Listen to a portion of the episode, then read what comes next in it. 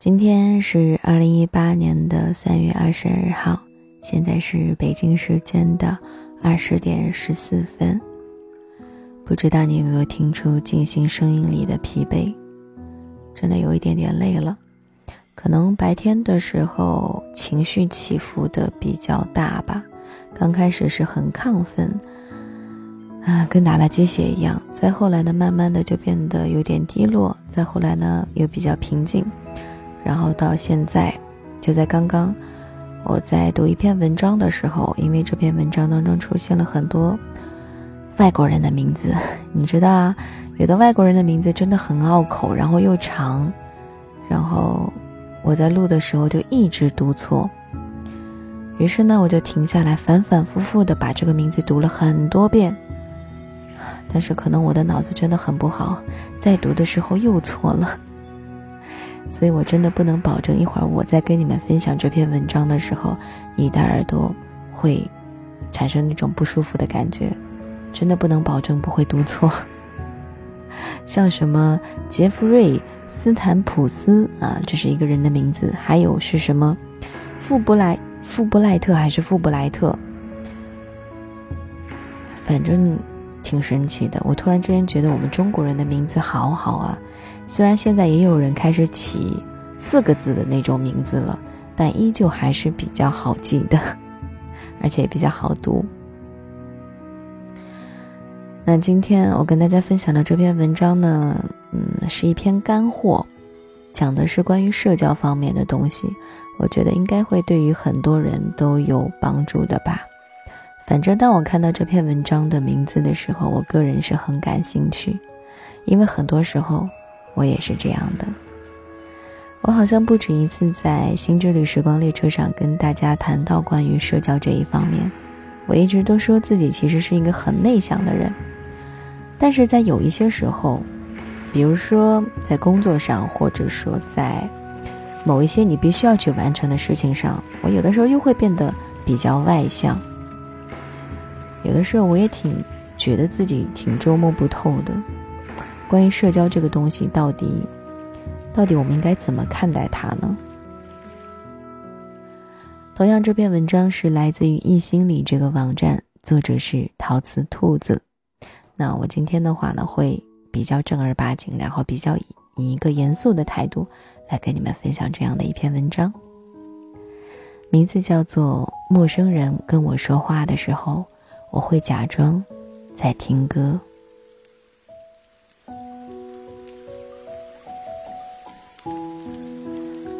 任何一种努力方式都是有极限的，到了那个极限之后，边际收益就在不断的递减。曾经在微博上看到这样一个话题：在陌生的场合，你会怎样避免跟其他人交谈？下面的回答五花八门：假装在听歌，哪怕手机早就没电了。也不会摘耳机，低头假装发微信，好像这个手机里有世界上最最好玩的东西。出门永远戴着口罩和墨镜，不停的喝水，然后借机跑去洗手间待很久。在陌生人中面对未知的对话方向，或者是跟比自己厉害很多的大神同处。对于许多人来说，是社交中不可承受之重。可是对于另外一些人，这却是他们最如鱼得水的场合。一个著名的社交案例来自美国总统比尔·克林顿。那是一九六八年，他还是牛津大学的一位学者。有一次在聚会上，遇到了另外一位名为。杰弗瑞·斯坦普斯的学生，克林顿立刻就掏出了一个黑色的笔记本，问道：“你是做什么的？为什么会来到这里呢？”杰弗瑞回答道：“我是富布莱特奖学金的交换生。”克林顿立刻把“富布莱特”这四个字记到了笔记本上，接着又询问了他的本科学校和专业。杰弗瑞不禁好奇。比尔，你把这些记下来做什么呢？因为我要参政，我打算竞选阿肯色州的州长，我要记下遇到的每一个人。克林顿回答。《华盛顿邮报》如此评价克林顿的社交魅力：他即便是在屋子的角落，往墙上随便一靠，都能够迅速吸引人的注意力。他认识所有人，这种认识不是只停留在名片上得到的基本信息，他还知道别人的职业、兴趣等等。社交魅力是天生的吗？为什么有的人非常努力的想要提高自己跟人交往的能力，却并没有什么实质上的突破呢？以及，社交在个人发展生涯当中究竟扮演着何种角色？希望今天的这篇文章能够帮助你更好的理解这三个问题。社交能力也会遗传吗？Yes。如果你的父母没有广交朋友、积累社会资源的行为，如果你从来没有见过他们在家里宴客，或者是参加什么社会活动，你可能只是跟同学和同事交往，朝九晚五，下班回家。如果你的父母认为只要自己努力就能够成功，你走上社会之后，那就也很难认识到。人脉对于成功的重要性，只是自己闷着头默默努力奋斗，不愿意主动结交贵人，也不会在意高手的提携。社交能力就跟财富是一样的，都是可以遗传的，而它跟财富不同的是，它不仅仅是资源的交替，更是一种习惯和处事态度。别独自用餐里，基恩·法拉奇讲了他童年的一个故事。在他还在上小学的时候，有一次跟父亲一起回家，父亲看到路边的垃圾堆里有一辆坏掉的玩具车，他停下来把玩具车捡了起来，然后敲响了垃圾旁住户的门。他对主人家说。我在您家垃圾堆里发现了这辆玩具车，您介意我把它拿走吗？我想我可以修好它，能够送我儿子这样一件玩具，我会感到很开心的。主人家自然应允，并且因为做了善事儿而满心欢喜。那种愉悦的交流氛围对法拉奇的影响很深，他明白了。即便是请求，也可以不卑不亢。明白了，给予本身也是一件让人愉悦的事儿。当一个人能够克服心底的悲切和恐惧，主动开口，那么他就有了百分之五十成功的几率。一个人可以只靠自己成功吗？No way。成瑜在三十岁之前别结婚里提到了这样一个有趣的观察：中国的尖子生们进入全球化企业，工作的非常努力，却常常止步在很初级的职位。从书虫到工蜂之后，就再也无法继续蜕变的过程。成功的人越来越成功。富有的人越来越富有，而富人拥有最大的力量，正是他们的社交圈。还记得前一段时间热播的青春剧《欢乐颂》吗？海归高管安迪、富二代曲筱绡，以及安迪的男友、家族企业继承人包奕凡之间，他们交换的不仅仅是友谊。还有商机和经验，而拥有了一个小工厂的王百川，也因为顺利搭上了这一条线，得到了推开那扇门的机会，得到了更多的生意。当然，这并不是在说默默咬牙拼命就是无效的，想要接近高一个层次的圈子，提升自己是必经之路。但是人生是分段函数，任何一种努力方式都是有极限的。到了那个极限之后，边际收益就在不断的递减，需要用新的模式去做新的练习。这也就意味着一个并不太容易的转型，你需要从单打独斗学会如何借力和给予。买了那么多沟通学的书，为什么还学不会说话？有一次跟一个女孩聊天，她说起自己的纠结。有的时候非常讨厌内向寡言的自己，但是被评价 social 和会来事儿的时候，也不会很开心，感觉好像等同于拍马屁和不务正业。这两种声音在心底不断的交战，以至于每每在关键的时候，自己明明知道应该怎么做，却一句话都说不出口。不善于交际的人。真的是缺乏交际的技巧吗？或许对其中一部分是如此，但是对于另外一些人，却是因为他们打心眼里反感被贴上会说话、善交际的标签。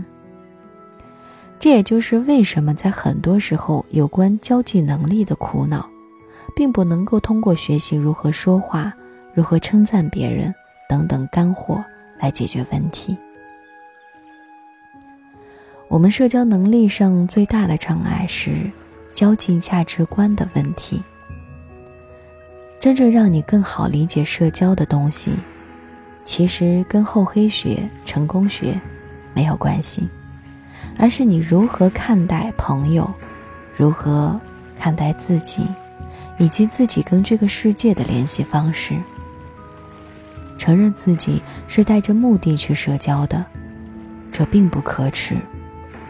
相反，它会让我们更清楚要付出什么样的精力，才能够保持友谊的稳定；要给予对方何种帮助和资源，才能够维持交往的平衡。任何一段关系都是需要经营的，走心不够，有的时候也需要走走脑子才行。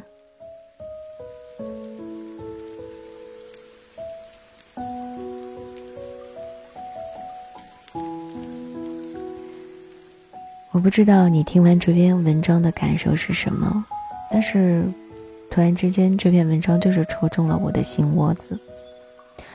我对于社交，曾经有一度是一段时间也是比较反感的，因为我觉得好像大家在毕业了、出了校门之后，到了这个社会上，所有的那些社会交际，好像都是建立在利益的基础上。可能我太过于追求那种非常纯正的那种友谊、那种感情吧，所以我最早先的时候，我真的是对这种社交关系嗤之以鼻。但是随着年龄的增大，我现在慢慢的觉得，这种社交其实并没有什么不好。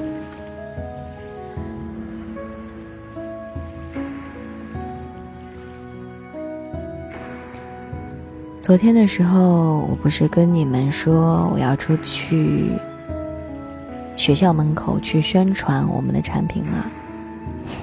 其实今天我是真的有去，但是特别失败。但是我庆幸的是自己终于开口了，鼓起勇气开口了，虽然立马就被拒绝了，我不需要。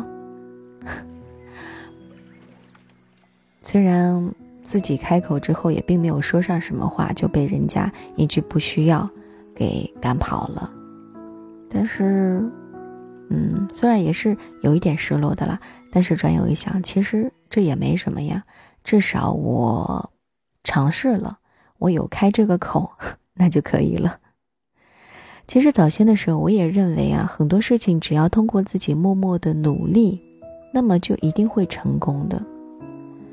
可是事到如今，我却发现有些事情真的不是说你努力就会得到一个比较正面的结果的。也就好像这篇文章当中刚刚说到的什么，说到的是人生是分段函数，任何一种努力方式都是有极限的。到了那个极限之后呢，边际收益就在不断的递减，必须要用新的模式去做新的练习。我对这句话真的是深有同感。之前跟一个听众朋友聊天，跟他说起。我好像身边基本上没有什么朋友，而且自打认识开水爸爸之后，我每天就是只跟他待在一块儿。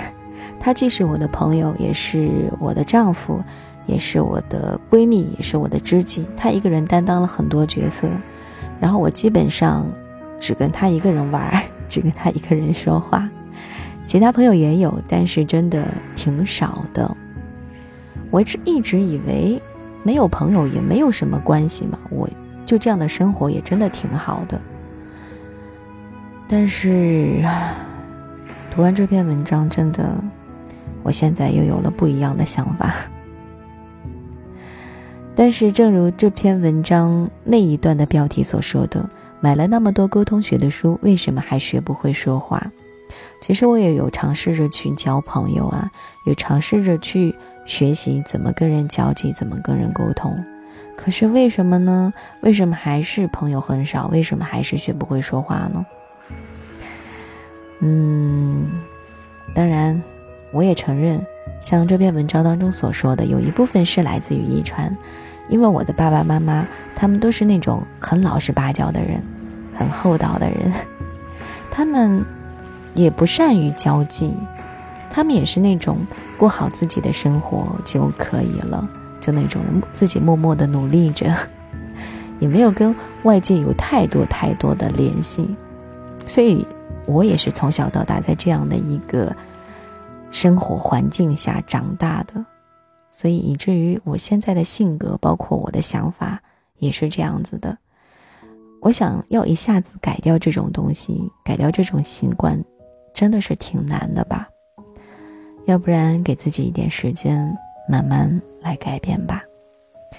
我觉得最主要的还是要改变自己的内心的那个想法吧。就好像文章当中那个女孩，她很纠结一样，她讨厌内向寡言的自己，但是如果她被别人评价，哎，你很会说话，哎，很会来事儿，哎，很会交际，她也会很不开心，因为她觉得好像这个就是等于是在拍马屁和不务正业一样。但是我我有的时候也会有这种感觉，所以我觉得，嗯，我们在学交际之前，应该先端正好自己的心态。我觉得这个是最关键的。其实不光是学习交际，还是怎么样啊？有很多事情都是这样子的。你要去从不同的角度去看它，去摆正自己的心态。嗯，我觉得一会儿我要深思一下，好好的把这篇文章给消化一下。好啦，接下来呢要跟大家来分享一篇文章，不是 分享一首歌曲。我这个是脑子突然之间转不过弯来了吗？一首很好听的，来自周笔畅的《最美的期待》。我不知道是在抖音上听这首歌听多了，还是在哪个地方听这首歌听多了，反正觉得特别的耳熟，嗯，就感觉老有人在我耳边哼这首歌，老是听到，不知道你有没有听过呢？我有一个梦，像雨后彩虹，用所有泪水换来笑容，还有一种爱，穿越了人海。拾起那颗迷失的尘埃，你的呼吸越靠越近，将我抱紧。嗯我睁开双眼，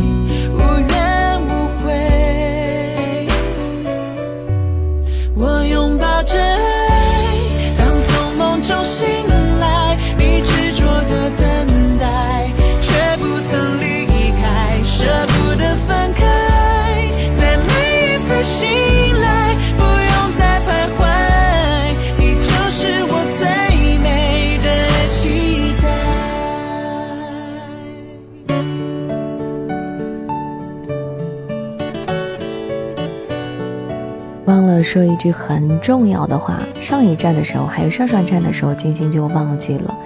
如果你还是比较喜欢静心的《星之旅时光列车》的话，那么其实你可以到微信上搜索“星之旅时光列车”这个微信公众号来关注一下，或者搜这个公众号的公众号的号是多少来着？“星之旅”全拼三二幺。好了，下一站，让我们再一次不见不散吧。